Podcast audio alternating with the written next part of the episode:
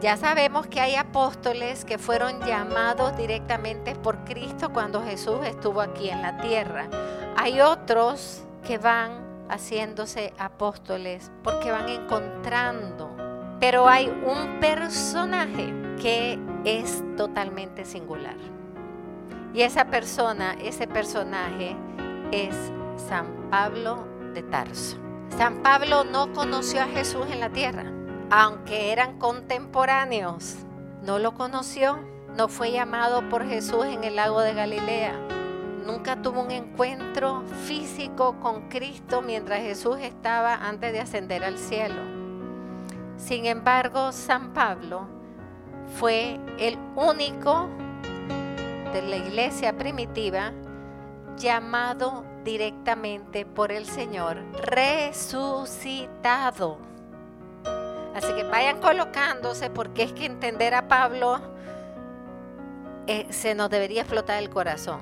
Pero Jesús lo va a buscar y lo va a encontrar, pero después de resucitado, incluso después de haber ascendido a los cielos.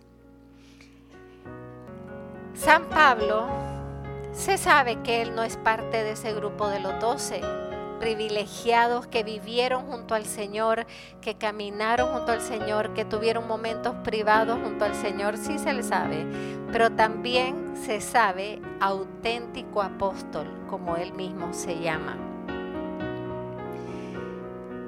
San Pablo brilla como una estrella de primera grandeza en la historia de la iglesia. Y no solamente, hermanos, en la iglesia de los orígenes. Hasta el fin de los tiempos, San Pablo será reconocido como el gran apóstol de los gentiles. La prueba está que si ustedes van, fíjense que la fiesta de San Pedro se celebra con San Pablo. Junio 29, la fiesta de San Pedro y San Pablo.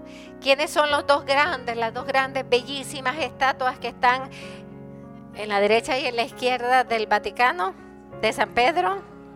San Pedro y San Pablo, los dos grandes apóstoles de la iglesia. Los padres de la iglesia exaltaron con títulos de altísima grandeza espiritual y grandeza apostólica a la persona de San Pablo. El famoso Dante con la Divina Comedia habla de San Pablo en uno de sus capítulos y lo llama el paso de la elección. En esa época significaba y tenía una fuerza muy grande, instrumento especialísimo escogido por Dios. Hay incluso algunos padres de la iglesia que le llaman el decimotercero apóstol. Y realmente San Pablo insiste en que él es un auténtico apóstol. Aunque no haya convivido con Jesús como lo hizo con los demás. Es interesante que San Pablo, siendo personaje de los orígenes es el apóstol del que más se sabe. El que se saben detalles que no se saben de otros, ni de Pedro, ni de San Juan, ni de Santiago. Del que más se sabe y más información tenemos es de San Pablo. Instrumento especialísimo escogido por Dios.